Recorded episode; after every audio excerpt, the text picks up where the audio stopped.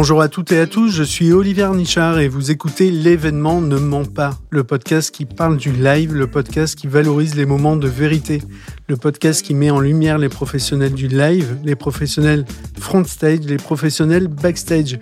L'événement ne ment pas, on en parle vraiment. Et aujourd'hui, je reçois Audrey Bujaldon. Audrey Bujaldon est rédactrice en chef, dirigeante de son entreprise Small is Beautiful. Audrey va nous en parler. Je vais vous dire et je vais lui dire pourquoi je souhaitais avoir Audrey comme invitée dans ce podcast avant qu'on se salue. Je souhaitais euh, avoir Audrey. On s'est rencontrés il y a hum, presque une vingtaine d'années dans une agence qui s'appelait euh, Publicis Sevens, qui a évolué euh, depuis.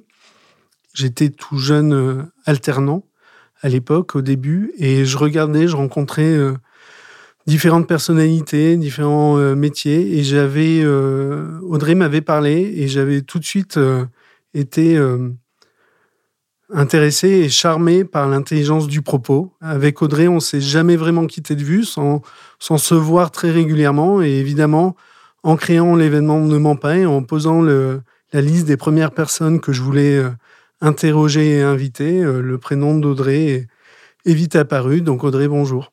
Bonjour Olivier, écoute, euh, je suis ravie d'être là avec toi. Effectivement, on, se voit euh, régulièrement, mais pas si souvent que ça. Et c'est toujours un plaisir de, partager un moment avec toi. Et du coup, je me suis dit, bah, partageons un moment ensemble derrière un micro, pourquoi pas. Tu vas bien?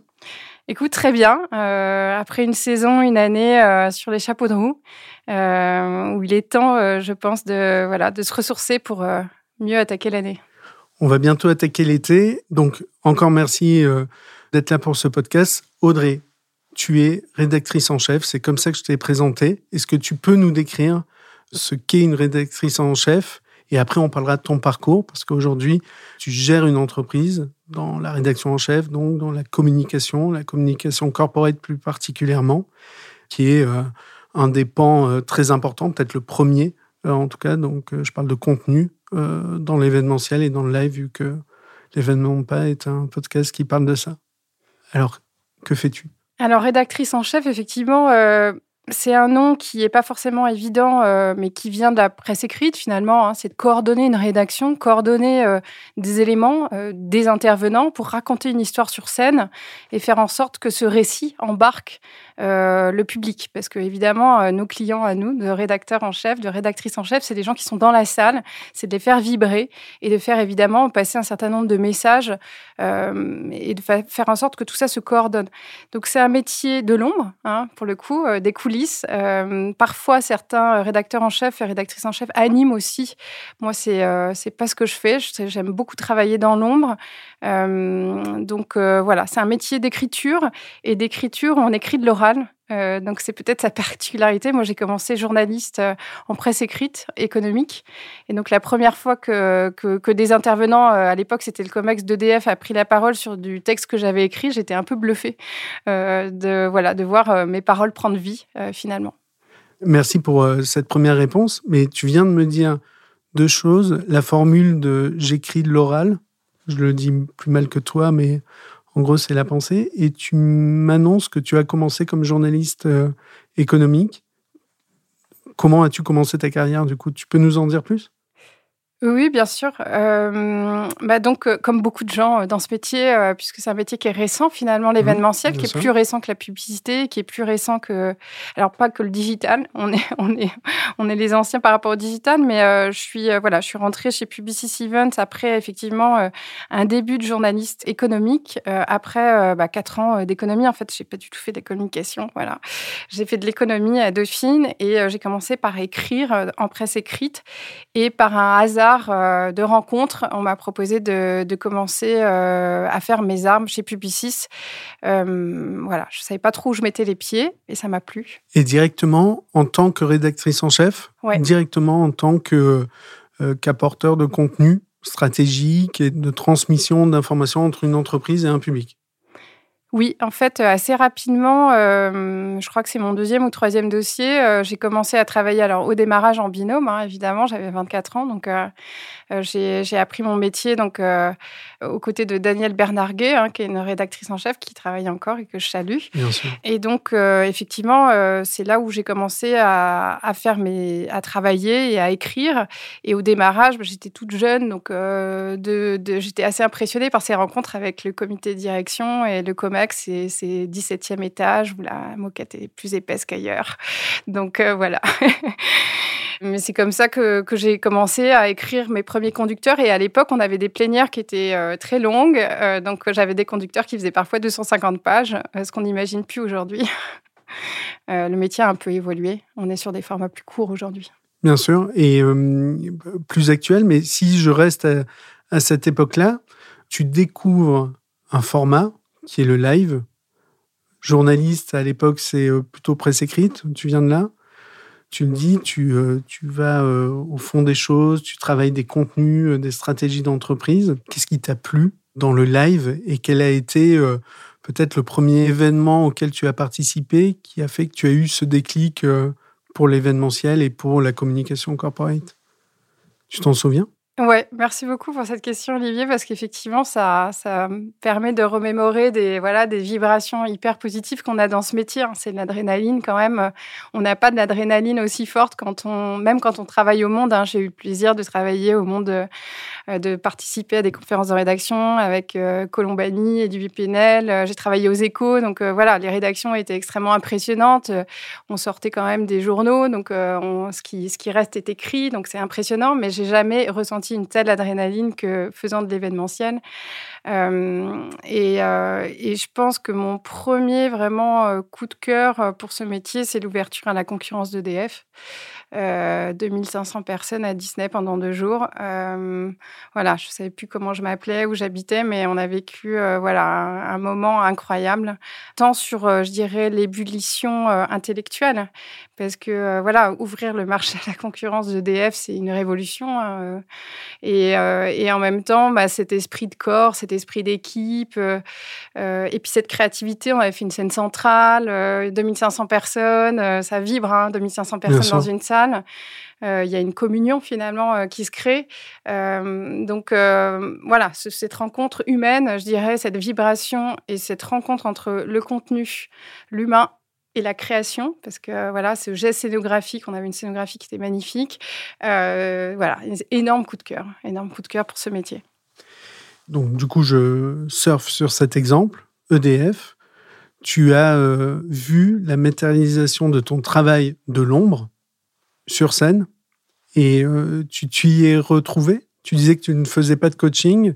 Est-ce que euh, le rendu de ceux qui prennent la parole, parce que c'est ça ton travail, c'est de les mmh. accompagner, a été à la hauteur du travail de l'ombre préalable que mmh. tu avais mené avec eux? Ah oui, oui, euh, à la hauteur. Et puis, euh, ils sont dans une interprétation d'une partition qu'on a écrite ensemble. Donc, euh, forcément, il y a la part d'improvisation, il y a la part de ressenti. Eux-mêmes ressentent la scène, ressentent la salle. Donc, on n'est jamais dans une écriture. voilà, moi, je suis musicienne, on joue jamais tous la même façon une partition. Mais en tout cas, c'est la satisfaction, surtout que euh, si je reviens à ce temps un peu particulier, on avait quand même beaucoup de temps pour travailler les contenus, rentrer en profondeur, travailler quand même en coaching. Moi, je fais pas d'animation, mais par contre, je coach vraiment dans la structuration des messages. Hein.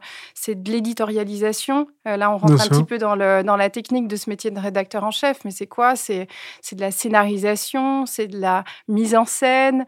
Euh, donc, on est là pour. moi, j'ai beaucoup travaillé. J'ai fait une formation l'année dernière au CSJ, l'école W, que je recommande aux jeunes étudiants qui veulent s'ouvrir à de nouveaux modes de communication. C'est vraiment une, école formidable et je salue euh, mes, euh, euh, collègues de, l'école W. On a fait six mois ensemble incroyables où on s'est exercé à l'écriture. On était tous soit journalistes, à part une ancienne espionne, on avait tous des métiers liés à l'écriture et donc on s'est fait on s'est fait des bonnes battles d'écriture et voilà, on est toujours en progression. C'est un métier où on apprend toujours bah, de l'autre, de l'intérieur intervenant. On est sur une matière vivante, donc il faut coller à sa personnalité. Il faut euh, aussi euh, rentrer dans la culture d'entreprise, c'est-à-dire que on n'écrit pas pareil pour EDF que pour SNCF, que pour Alliance, que pour un groupe autre. Donc vraiment, c'est réussir à être assez caméléon aussi dans le vocabulaire et de réussir à les obliger finalement. C'est là où il y a un lien très fort avec le journalisme, c'est qu'on est quand même des passeurs. On doit simplifier des gens qui sont tous souvent énarques, polytechniciens. Enfin, on rencontre des gens formidables hein, dans nos métiers et réussir à les obliger à quand même être dans quelque chose de très simple. Là, aujourd'hui, je prépare une émission pour 10 000 personnes euh, d'une heure vingt, donc sur un format très court, très ciselé, très enlevé, très dynamique. C'est un euh, exemple concret C'est un exemple concret, voilà, de dire il faut qu'on s'adresse à l'ensemble de l'entreprise, donc du top manager euh, à l'assistante qui vient d'arriver, qui est alternante depuis deux mois. Comment on embarque l'ensemble de ce public-là, qui fait partie de la même culture d'entreprise, mais avec, je dirais, des notions de stratégie, évidemment, qui ne sont pas les mêmes. Donc voilà, ça c'est un travail qui me passionne toujours euh, aujourd'hui et ça fait effectivement bientôt 20 ans. non mais attends, tu n'as pas changé d'abord. Et puis, euh, ce, qui est, intéressant sur ce rapport au temps, parce que tout à l'heure tu disais, mon premier événement, j'avais un conducteur de 250 pages, ça serait plus possible aujourd'hui. En même temps, évidemment, j'ai suivi tout ton parcours et je, de manière très transparente, je l'ai sous les yeux actuellement, donc je vois le, le nombre d'entreprises pour lesquelles tu as travaillé. C'est assez impressionnant et très diversifié, effectivement. Il y a des entreprises dans la grande distribution, euh, dans la banque, des entreprises publiques, euh, des fondations, des confédérations, enfin, tout ça est très varié. Tu as vécu et tu constates, tu peux nous parler de l'évolution du métier hmm. entre euh, ton premier événement et peut-être le, le, dernier, ou en tout cas les trois dernières années que nous venons de vivre? Oui, alors je vais peut-être euh, parler de la période très récente qui nous intéresse, où le métier s'est quand même, en tout cas sur la rédaction en chef, fortement transformé. Euh, on a vécu euh, beaucoup d'événements digitaux. Moi, je, effectivement, la bascule en 2020, on a continué à communiquer. Les entreprises avaient besoin, évidemment, de continuer à communiquer avec leurs collaborateurs, et c'était même d'autant plus, plus précieux qu'il fallait garder ce lien. Donc, je pense que ça nous a révélé, nous aussi, quelle importance, quelle utilité on avait dans, la société de créer ce, lien euh, qui réunit un corps social au sein d'une entreprise, et c'est pas rien comme euh, utilité. Et donc, il a fallu effectivement, en termes d'écriture, bah, travailler différemment. Euh, c'est-à-dire mettre nos intervenants derrière une caméra, ce qui n'est pas forcément évident, ce qui n'est pas tout à fait le même métier. On est dans du live, mais dans une autre histoire. Hein. Je vois Olivier qui, qui, qui acquiesce parce que ben, là, on n'a pas la vibration du public. on est derrière une caméra, c'est quand même plus froid. Euh, en tout cas, pour nos intervenants, il faut le rappeler qu'ils ne sont pas des professionnels finalement de la scène. Ils font ça en plus de leur job pour beaucoup. Euh, donc, euh, souvent, ils me le rappellent d'ailleurs. J'ai un directeur de la communication hier qui, qui, a animé toute sa matinale et qui m'a quand même dit c'est quand même un métier. Voilà, c'est on leur demande finalement un exercice dans, dans lequel certains travaillent beaucoup. Moi, j'ai vu des directeurs, un directeur général auquel je pense, en cinq ans, une progression incroyable en termes de prise de parole euh, orale. Donc c'est déjà, je, voudrais tout de suite casser une idée reçue sur la prise de parole. C'est surtout beaucoup de travail. On ne naît pas bon orateur, c'est un travail. Et souvent les meilleurs sont des gens qui travaillent beaucoup. Comme souvent. Hein.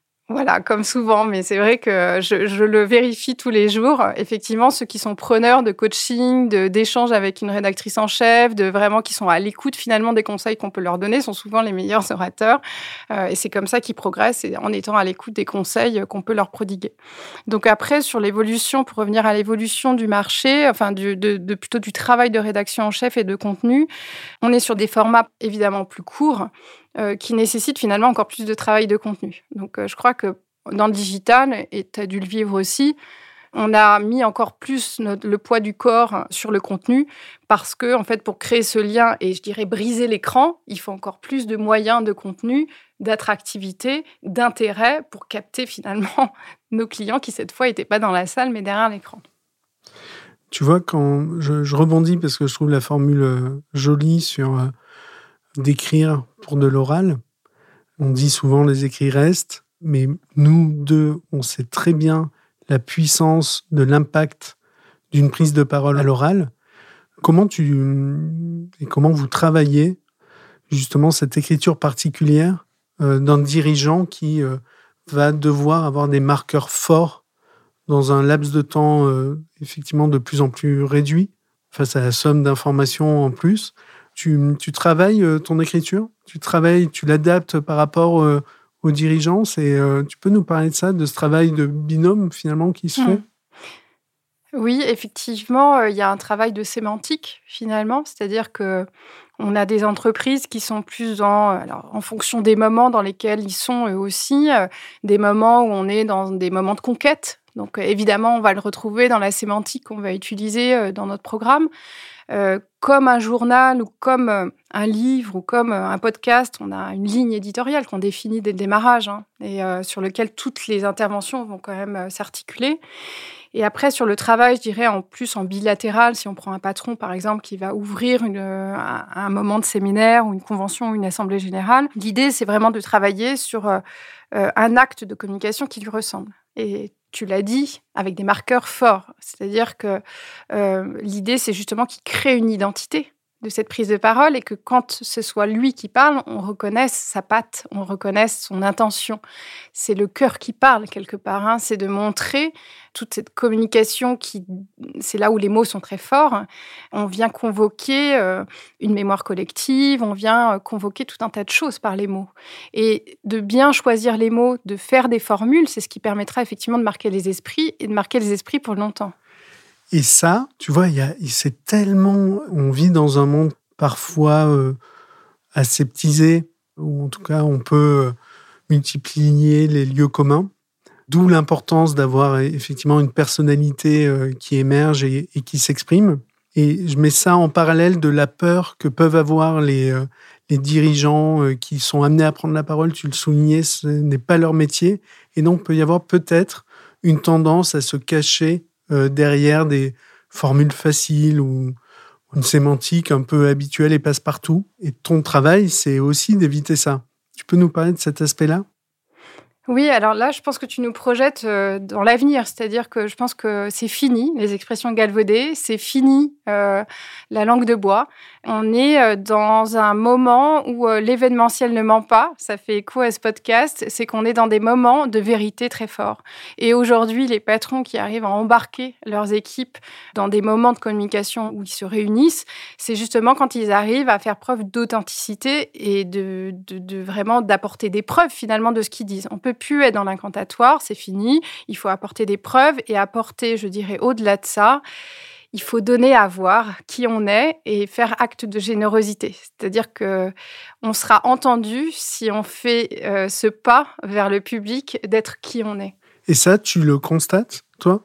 Tu, constates un changement là-dessus? C'est parfois un long travail, ça dépend. Euh, tous les clients n'ont pas la même maturité, je dirais, sur ce, sur ce, champ-là, ce champ de, du travail, du contenu, pour, euh, pour être le plus proche finalement de l'essence du, message qu'on veut porter. Néanmoins, oui, très clairement, euh, on sent que tout le monde a désinstitutionnalisé sa communication pour se rapprocher finalement bah, du langage de tous les jours euh, et de, de, se rapprocher de, de, ce qu'on, de la vérité. De la vérité. Et alors, dans ton métier, dans ton approche, est-ce que tu euh, peux nous raconter des dingueries? Ce que j'appelle moi des dingueries, c'est-à-dire des moments euh, particuliers, peut-être un positif où tu as, où tu te dis en live, ok, bah là, je suis en train de vivre un moment, un événement où mon métier est incroyable, ou en tout cas, je vois l'impact de mon métier sur euh, l'événement. Et après nous avoir peut-être raconté une histoire hein, en ce sens, nous raconter le pendant négatif, c'est-à-dire un moment où tu aurais euh, vécu un moment en live euh, désarmant. Voilà, je vais t'en citer un, exemple. Moi, j'ai eu l'occasion d'accompagner un grand dirigeant sur une convention. Il venait de prendre son poste, on avait travaillé tout, évidemment, toute sa prise de parole. Et en live, il a fait l'exact opposé de ce sur quoi on s'était mis d'accord. L'exact opposé. Et c'est un moment euh, de profonde frustration, mais qui m'a permis aussi de, c'était il y a quelques années, hein, mais de, repenser ma manière de communiquer avec lui. C'est quelqu'un que j'accompagne toujours, donc je ne peux pas dire son nom, mais euh, c'était assez intéressant. Pour moi, ça a été un marqueur fort, si tu veux, de mon parcours. Écoute, tu me poses une colle. Euh, des dingueries, j'ai envie tous les jours en ce moment, sincèrement. Plein que je peux pas raconter. En fait, ce qui est toujours incroyable, c'est qu'on accompagne en toute transparence, on accompagne des gens qui prennent la parole, mais à un moment donné, ils sont seuls sur scène. Donc, à un mmh. moment donné, il faut lâcher la main. Et euh, j'ai souvenir, écoute, ça fait un an, euh, accompagner un président jusque, jusque sur scène quasiment, avant sa prise de parole devant 1000 personnes, et de lui parler de son ancrage au sol et de son ouverture de cage thoracique et de porter la voix et de voilà. Mais à un moment donné, il est seul sur scène. Et donc, euh, c'est ça qui est difficile, c'est qu'à un moment donné, euh, cette adrénaline-là, on est des coachs, hein, c'est-à-dire on accompagne, on rassure, on donne la confiance, on, voilà, on met toute l'énergie qu'on peut, mais tu l'as vécu, mais à un moment donné, euh, le président, il est seul sur scène. Bien sûr. Et en fait, on est là, c'est là où on est sur une alchimie particulière, on est sur de l'humain, c'est que euh, notre travail sur le fond, d'ailleurs, euh, dans les derniers jours, on oublie, on est sur la forme, on est sur l'énergie. Et moi, je dis souvent à quelqu'un qui va monter sur scène, c'est que maintenant, il faut prendre du plaisir. C'est-à-dire qu'on a travaillé, on a bâti, on a fait des coutures, on a choisi chaque mot, on a structuré les messages, on a mis, euh, on a mis des films euh, qui embarquent, on a, on a tout travaillé, mais là, c'est le moment où on oublie tout, quoi. On monte sur scène. Et ce moment-là, c'est un moment qui doit être un moment d'intense plaisir positif parce qu'encore une fois, c'est un acte de générosité qu'on fait au public. On vient de parler beaucoup du métier, de la rédaction en chef. Maintenant, je voudrais aborder avec toi le cadre dans lequel tu pratiques ce métier. Tu es passé par euh, parmi les plus importantes euh, et belles agences euh, françaises. On a parlé de Publicis, Live, on a parlé peut-être pas encore d'auditoire. tu as un parcours riche. Et puis, depuis huit ans, il y a huit ans, tu as créé ton agence indépendante. Donc, tu es chef d'entreprise. Ça fait huit ans, donc c'est une preuve de, de réussite. Est-ce que tu peux nous parler de, ton parcours et de l'évolution de ton parcours, de prendre la décision à un moment après être euh, passé par euh, des grandes agences euh, françaises en ayant parcouru et en ayant vécu des expériences à l'international? Tu peux nous en parler? La volonté de créer sa propre agence et d'assumer une identité qui est la tienne oui, bah, je vais vous raconter en deux mots euh, comment je suis. Donc, je suis arrivée dans ce métier un peu par hasard chez Publicis Live. Et là, gros coup de cœur. En plus, euh, des équipes créatives formidables, euh, des équipes de production, des gens avec qui j'ai garder contact. Donc vraiment, la jeunesse de ce parcours, euh, c'est des liens très forts que je continue de, garder aujourd'hui. Ensuite, je suis partie chez LDR, donc euh, au planning stratégique. Et là, euh, j'ai découvert le métier de la compétition parce que j'ai été conceptrice rédactrice pendant trois ans. Donc après, je continuais le métier de rédactrice en chef en parallèle avec cette conviction que je nourrissais mes réponses aux appels d'offres de ce que je vivais sur le terrain et de ce baromètre euh, client du terrain. Donc j'ai toujours, euh, euh, je me suis toujours battue pour conserver les deux. J'avais besoin du terrain pour vibrer, pour pouvoir réinjecter ça dans mes recommandations et, et l'injecter aux clients avec qui on avait envie de travailler. Et tu, tu constatais justement cette valeur ajoutée-là? Oui, oui, euh, très clairement, pour moi, c'était une force. Euh, à cette époque-là, on a vécu, euh, le, on a vécu le crack avec les man, on a vécu à Chinquenin, on a vécu plein de choses. Où à un moment donné, le fait d'être sur le terrain, un peu les pieds dans l'anglaise avec les, clients, ça permettait de pas partir trop en termes de créativité. ça permettait de rester un peu ancré sur quelles étaient leurs réalités RH, leur réalité de transformation. voilà, parce que quand on travaille sur le contenu, on est quand même, il y a l'actualité, ce qui est dit dans les médias. Et moi, ce que j'ai adoré de passer de l'autre côté, c'est qu'en tant que rédactrice en chef, on découvre les cœurs, euh, les cœurs, le réacteur finalement des entreprises qu'on que les médias ne connaissent pas forcément. Et c'est ça qui est formidable dans nos métiers. Non, mais ça, ça permet de le redire. J'ai l'impression de le dire à chaque fois, mais je, ok, je saisis la chance qui est la mienne. Je vais le redire. C'est d'être au cœur de ces entreprises, de ces sociétés, de la société, et donc de de participer ou en tout cas d'être, oui, avec dans des moments de vérité, tu en parlais, et merci parce que évidemment c'est, je me retrouve complètement là-dedans, mais dans des moments de vérité très importants d'entreprises, de ministères, de pays parfois, de fondations, de fédérations, de marques, quel que soit le, niveau et l'intensité, à un moment, on est dans le cœur d'une histoire. Complètement. Et moi, c'est pour ça que je suis complètement accro à ce métier. Hein. Euh, c'est l'adrénaline du live, mais pas seulement. C'est-à-dire que ce qui est très fort, c'est ces, moments, euh, ces virages, ces, ces moments d'entreprise qu'on vit avec eux, qui sont parfois des virages technologiques, qui sont parfois bah, voilà, des difficultés. Hein. Quand euh, Lehman 2008, ça n'a pas été des grandes années. donc, on vit la transformation de la société, en fait. les entreprises, les seuls endroits et là, je vais partir un peu loin, mais sont les seuls endroits où euh, un collectif existe. Hein. Les gens vont à l'église, mais un peu moins. Euh, l'école euh, est ce qu'elle est, mais en tout cas, c'est un, endroit où différentes classes sociales un collectif, un corps social existe. Et euh, aujourd'hui, euh, il n'y a plus beaucoup d'endroits où, différentes personnalités différents se rencontrent. Et le lieu de l'entreprise est un lieu de rencontre. Et donc, euh, accompagner les entreprises, c'est être observateur et acteur de cette transformation de la société. Et moi, c'est ce qui me passionne. Mais cette conscience-là et cette intellectualisation, quand même. Non, non, mais je, bois tes paroles, hein, mais elle, est, elle a toujours été là? Alors euh, oui, je, me pose toujours mille, questions. Moi, je vais être très honnête avec toi et je vais faire preuve aussi de, voilà, d'acte de, générosité en vous révélant quelque chose. Moi, je voulais être médecin, je voulais sauver des vies. Donc, euh, faire de l'événementiel, je me suis toujours posé la question de quelle était mon utilité et si tout ça n'était pas un peu futile et un peu éphémère finalement. Donc, j'ai finalement, euh, bien avant le Covid, questionné pourquoi je faisais ce métier, en quoi c'était utile. Et ma réponse, parce qu'on a chacun nos moteurs de pourquoi on fait ce métier. Donc, certains, c'est pour la vibration euh, de l'équipe en coulisses, etc. Et moi, c'est vraiment d'avoir euh, cette chance incroyable de rentrer dans les cœurs du réacteur des entreprises euh, et d'être un peu en, avance de phase sur ce qui va se passer d'ailleurs hein, dans la société avant que ce soit révélé au plus grand nombre. J'ai souvenir avoir travaillé sur la stratégie d'EDF et, et quand je vois les parcs d'hydroliennes, je me dis, bah voilà, moi j'écrivais dessus il y a 20 ans. Donc voilà, il y a cette forme d'être vraiment un petit peu au courant de choses que je ne serais pas au courant si j'étais journaliste économique donc euh, voilà, j'ai vraiment une passion pour ça. Et le deuxième raison, moi, qui me passionne dans ce métier, c'est le corps social. Et d'ailleurs, euh, j'ai réfléchi, euh, parce que comme je me pose des milliards de questions, corporate, qui est un mot aujourd'hui qu'on n'aime plus trop. On n'a plus trop envie de dire qu'on fait du corporate. Alors, événementiel corporate, ça fait deux gros mots, quoi. C'est... Mhm. Et en fait, non, l'événementiel, bah, c'est le live, c'est l'humain, c'est tout ce qu'on a parlé jusqu'à présent. Et corporate, c'est, c'est, ça vient du latin corporare, c'est faire corps, c'est être ensemble et c'est faire partie d'un collectif. Et euh, en fait, je pense que ça, pour moi, c'est essentiel. Je je fais pas d'événementiel grand public. Euh, voilà, valoriser les marques, c'est pas c'est pas mon cœur de métier. Et ce que j'aime, c'est vraiment être sur les réunions de famille. Quand euh, bah, la réunion des communicants a lieu, quand la réunion des top managers se réunissent avec leur code, avec leur culture. Il y a des familles, on fait Noël à 19h30, d'autres à 21h30, on se met à table, on n'a pas les mêmes codes.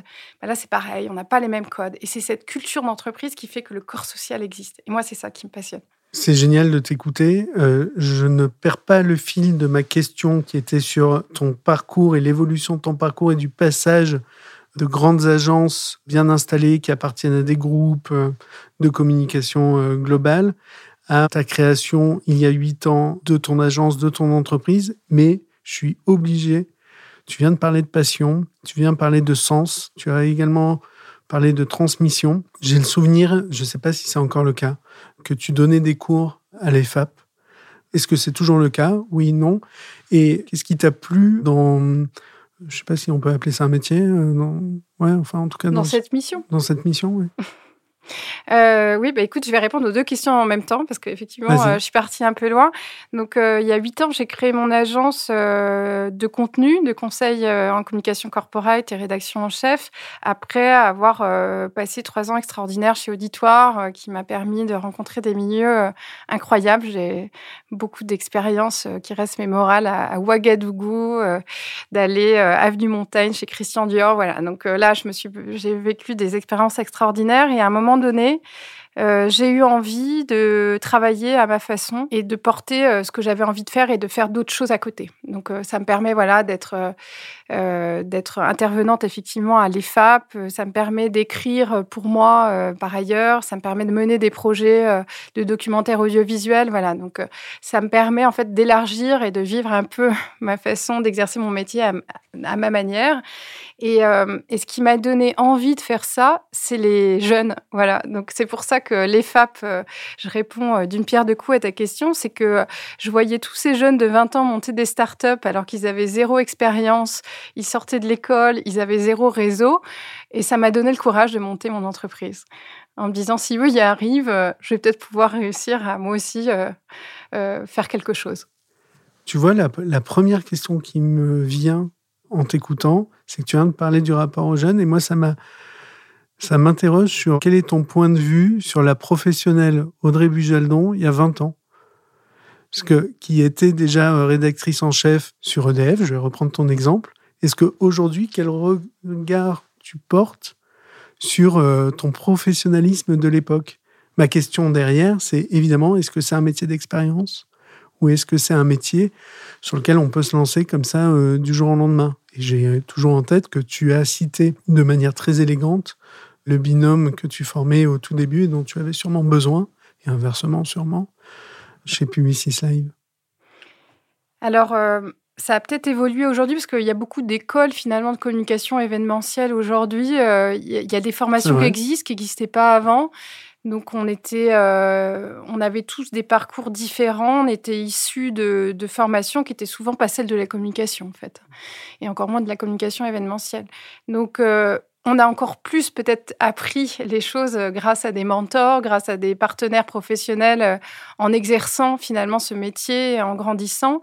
Euh, que euh, les générations que moi je côtoie. Hein. J'ai monté des équipes, euh, je travaille toujours en équipe. Ça, même rédacteur en chef, on travaille en équipe, évidemment. voilà, ça évolue. Moi, je trouve que les, jeunes qui arrivent sur le marché sont extrêmement bien formés. Je le vois à l'EFAP, je monte des battles sur un cas fictif d'appel d'offres. Ça fait trois ans que je le fais. Ça fait trois ans que je me dis waouh, ils ont euh, une dextérité dans la façon de prendre la parole, parce que je pense qu'ils le font beaucoup plus qu'on ne le faisait. Mmh. Euh, une dextérité euh, de rapport à l'image extrêmement fluide. Ils sont tous à moitié graphistes. ils ont des antennes partout. Enfin, voilà, je suis très impressionnée par leur capacité à saisir le monde, saisir l'instant et ce côté un peu décomplexé, là où nous, on était un petit peu coincés, on n'osait pas. Voilà. Donc, génération qui ose. Moi, je suis une grande fan hein, de la Gen Z. J'adore. Et après, peut-être, on avait quand même deux, trois vertus, c'est qu'on était un peu besogneux. Donc euh, voilà, moi je suis toujours surprise quand, euh, quand j'ai des, euh, des, des, chefs de projet qui, à 18h, doivent partir pour X raisons. voilà, nous on était là souvent, on faisait les fameuses charrettes sans trop sourciller. J'ai le sentiment que la nouvelle génération met des limites en fait entre professionnels et personnels, là où nous on en a beaucoup moins mises. Enfin, alors ça reste un point de vue. Hein. Euh, j'ai le sentiment que voilà, c'est un peu différent aujourd'hui, mais ils ont plein d'atouts. Et euh, tu as un point de vue là-dessus? Concrètement, on, parle, euh, on parle du métier, on parle du cadre du métier, mais je suis obligé de saisir et de rebondir. Il y, a, deux approches qui sont en train de s'opposer hein, sur le marché événementiel. Une approche portée par des professionnels expérimentés de l'événementiel qui disent bah oui, mais c'est un métier de passion, la passion, euh, ça ne se calcule pas. Il euh, faut pas compter son temps. Et puis, effectivement, la confrontation avec une nouvelle, avec une génération, et c'est tout à fait euh, respectable, mais qui, de suite, veut imposer un équilibre, son équilibre. J'avoue que j'ai du mal moi-même à, avoir un, point de vue. Évidemment, ici, mon point de vue va se rapprocher plutôt des seniors, et tout en ayant, en essayant de comprendre et de m'adapter à la nouvelle génération.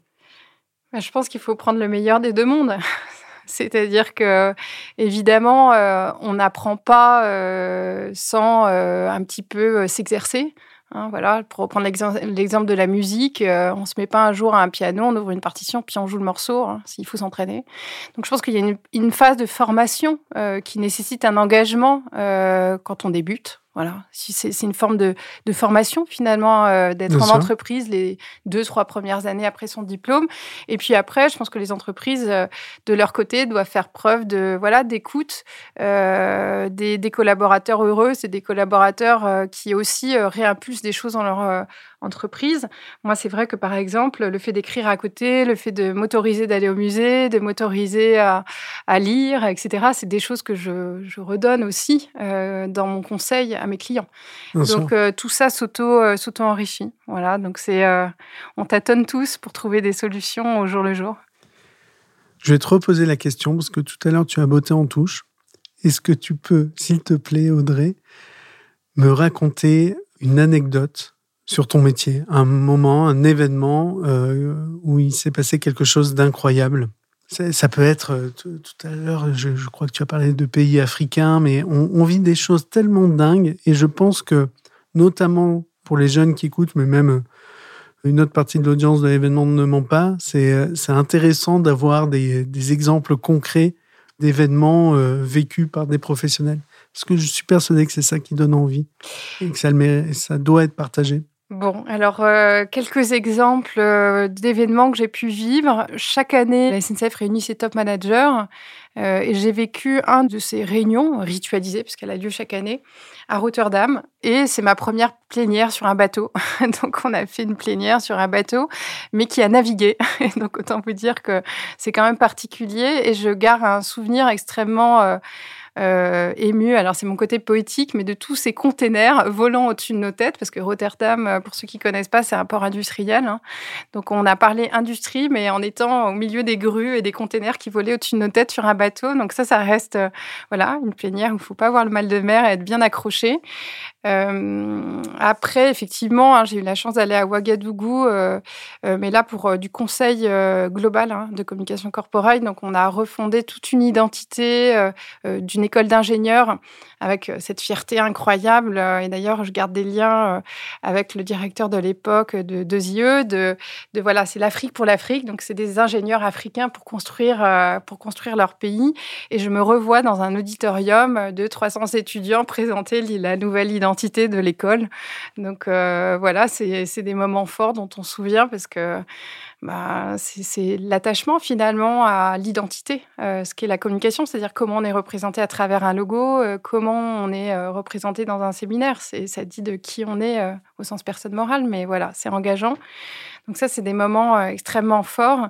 Et après, il faudrait euh, la soirée, Olivier, pour parler des exemples concrets. Euh, ça va de 50 à 2500 personnes en live. Il y a des petits événements aussi qui sont des, petites pépites. C'est vrai qu'on n'en parle pas beaucoup. On aime bien les gros chiffres. Alors moi, je m'appelle Small is Beautiful parce que j'aime bien le côté taille humaine. Je pense que aussi on peut être 50 et il peut se passer beaucoup de choses. Donc, c'est des événements qu'on peut monter à la, à, à la station F. Ou par exemple, j'ai accompagné aussi un groupe d'ingénieurs qu'on a emmenés chez ArcelorMittal à, l'époque pour leur parler de sécurité. Et au lieu de faire des grands discours, on les a emmenés sur le terrain, voir les hauts fourneaux et voir comment ArcelorMittal euh, mettait en place la sécurité. Et on leur a fait vivre cette expérience ben, de l'équipement, etc. et de tout ce qui était finalement un benchmark. Donc maintenant, c'est courant, les Learning Expedition ou les LEX. Et donc ça, c'est, voilà, on était 15, euh, mais c'est marquant. Et peut-être euh, ce que j'ai envie de dire là, sur ces expériences-là, c'est que c'est pas de l'éphémère, l'événementiel. C'est-à-dire que moi, j'ai des événements que j'ai vécu il y a dix ans dont on parle encore. Et donc, euh, c'est de, ça dont il faut parler. On se marie euh, une ou deux ou trois fois dans sa vie. On a un enfant, si on a la chance d'avoir une fois ou deux dans sa vie. C'est ça un événement, ça se produit pas tous les jours et en général, ça marque durablement les esprits. Et ça, je pense que c'est quelque chose qu'il faut qu'on défende aussi dans notre métier, c'est que on est très très loin de faire de l'éphémère. Fait du durable. J'ai pas de répartie parce que, désolé euh, Audrey, désolé à toutes et à tous, mais parce que effectivement, je, pense tellement profondément euh, la même chose de l'importance de ces marqueurs, du fait que le live, c'est un moment, c'est un moment de vérité dont on va se souvenir. Tu parlais de, de mariage, de, de, de naissance, euh, mais c'est pareil dans la vie d'une entreprise. C'est un moment fort qui est le catalyseur d'énormément d'attentes de la part de, des collaborateurs d'une entreprise, de la part évidemment de souvent de la direction du management de l'entreprise qui est en train de le porter, qui est en train de, de faire naître un moment fort d'une entreprise pour euh, peut-être euh, le début de 3, 5 ans, 10 ans, parfois plus euh, d'influence de la vie de la boîte. Donc oui, nous créons nous participons à des moments euh, de vérité euh, très importants pour ces entreprises. Justement, tu ressens le même plaisir euh, sur un événement de 50, 100 personnes que sur un événement de 2500. On arrive à trouver la même énergie, la même motivation, quel que soit le, format ou le, le dimensionnement de l'événement? Alors, en ce qui me concerne personnellement, oui, complètement. C'est-à-dire que je suis pas du tout plus impressionnée finalement par un événement de 1500 personnes que 100 personnes. C'est peut-être un peu spécifique. Je crois que dans ce métier. On aime bien quand même les, les, grands shows euh, immersifs. Moi, c'est vrai que ce qui me fait vibrer, c'est pas forcément ça. Euh, c'est une rencontre, euh, c'est l'émotion. Hein. On a vécu des standing ovations pour un patron. moi, j'ai vu des gens pleurer. Enfin, je veux dire, ça, c'est de l'humain. Il n'y a pas de show, il n'y a pas de pas de lumière, il n'y a pas de, performance artistique ou il n'y a pas d'expérience extraordinaire. Il y a quelqu'un qui vit un moment important de sa vie. Quoi. Et ça, euh, ça peut avoir lieu à 100 personnes. Euh, les, petits formats, c'est souvent l'occasion aussi de les embarquer dans des histoires un peu euh, plus sur mesure, plus personnalisées. Donc, moi, j'aime bien le 100-300 personnes. sur le cœur de ton métier, est-ce que tu aurais des conseils à donner? À des jeunes qui euh, souhaiteraient être rédacteurs, rédactrices en chef? Oui, alors peut-être euh, ce que je peux vous dire, c'est qu'il faut essayer pour l'adopter. C'est-à-dire que le mieux, c'est de, de faire un stage, c'est de faire un CDD, c'est de se donner trois mois pour voir comment, comment ça fonctionne. Moi, dans les jeunes que j'accompagne euh, et qui passent le pas de mon entreprise, il y a une forme d'alchimie. Bon, il y a les compétences, y, a, il y a tout ça, mais il y a aussi, est-ce qu'on est fait ou pas pour l'événementiel? Je crois que quand on a fait son premier événement, on le sait, où on, se dit euh, je suis pas fait pour ça. Euh, c'est difficile pour nous. Il y a beaucoup d'inexplicables, en fait, beaucoup mmh. d'alchimie euh, dans notre métier, où je pense que le mieux, c'est voilà, c'est de l'essayer. Moi, j'ai une jeune fille, Léa, qui a passé trois mois avec moi, 19 ans.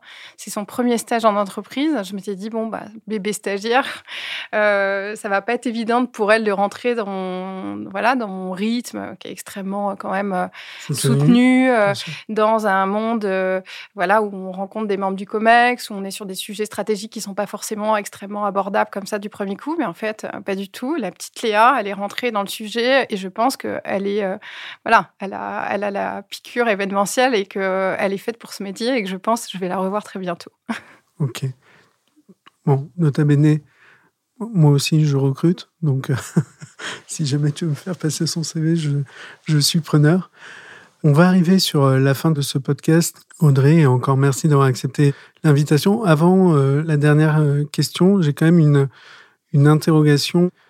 Tu, parlais de la proximité avec les comités de direction, les COMEX.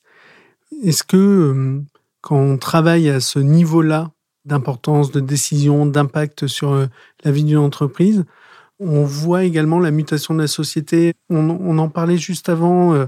Tu as quand même tu es dirigeante d'entreprise, donc une femme qui a pris la décision de, créer une entreprise. On parlait d'évolution de, de, la société. Est-ce que dans la proximité que tu as avec ces boards, tu euh, observes aussi une mutation ou pas encore?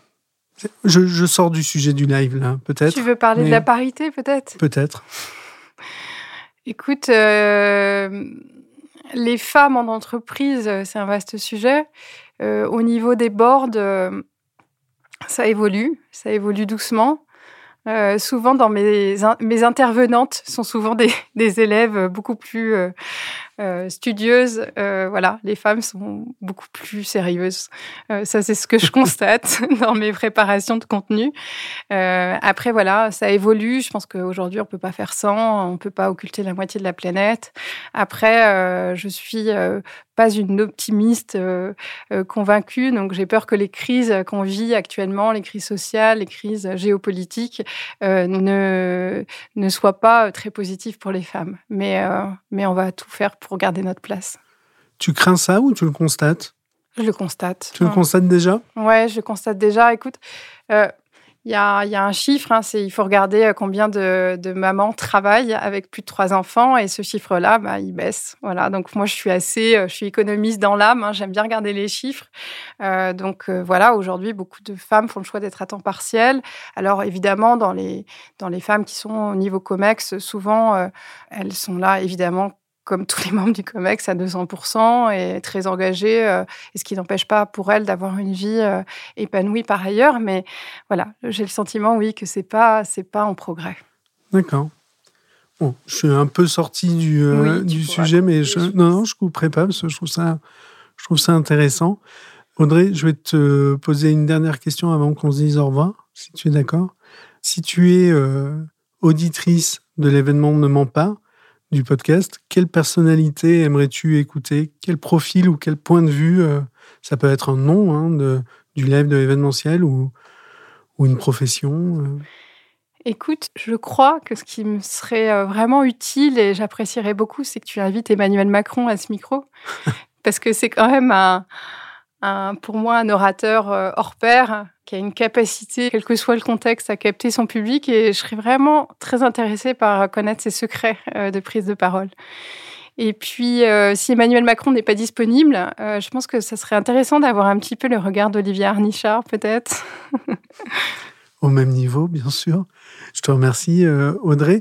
Mais du coup, je rebondis sur Emmanuel Macron. Tu trouves que c'est un orateur hors pair? Est-ce que tu analyses, toi, dans ta manière de travailler, justement les prestations euh, politiques Emmanuel Macron est un exemple, mais est-ce que tu, tu as un regard personnel biaisé par l'aspect professionnel? Je suis clairement une boulimique d'informations, hein, donc euh, je lis énormément la presse écrite et je regarde énormément euh, les prestations des politiques, mais pas que. Donc, euh, c'est insupportable de regarder un débat de présidentiel avec moi parce que je ne commande tout. idem pour les discours d'Emmanuel Macron. Je les relis puisqu'ils sont tous disponibles en ligne. Hein. Je vous invite à regarder comment est écrit de l'oral, hein. comme ça, ça reboucle par rapport au début de notre discussion. Il y a énormément de discours de l'Assemblée nationale et du président qui sont accessibles en ligne. Donc allez-y, allez regarder et vous allez voir un petit peu comment c'est construit, c'est-à-dire euh, la rhétorique, comment euh, l'idée va revenir plusieurs fois, la formule, euh, les éléments de preuve. Et je suis très admirative des prises de parole d'Emmanuel Macron parce qu'il ne s'agit pas de politique, mais vraiment de prise de parole parce que il a cette capacité à faire cet effort à simplifier. Il est entouré de conseillers, de hauts fonctionnaires qui ont énormément d'arguments, sans doute très complexes pour porter la pensée et l'argumenter. Et il arrive toujours à tenir ce fil de simplifier, euh, d'aller au cœur, de taper par la formule. Et voilà, il reste, euh, je trouve, un des meilleurs euh, pour l'instant. C'est intéressant. Je vais pas faire de teasing, mais effectivement, nous allons avoir dans les prochains invités de l'événement de Mampa des figures politiques. Parce que dans la vie politique, il y a évidemment les grands discours, les grands congrès pour les périodes d'élection, mais il y a aussi euh, d'autres formats événementiels, euh, des manifestations. On en vit euh, toujours beaucoup en, France. Et c'est intéressant de voir, d'avoir des points de vue de politiciens, d'hommes et de femmes politiques là-dessus. Donc merci de m'avoir lancé sur le sujet. Je te garantis que je vais tout faire pour avoir Emmanuel Macron. Et je te fais une promesse, c'est que avant d'avoir Olivier Nichard à ce micro en tant qu'invité, il y aura Emmanuel Macron. Bah, écoute, à très bientôt, Olivier. Et je te remercie, Audrey, euh, d'avoir partagé ce moment avec moi. Au revoir et merci à toutes et à tous. Au revoir.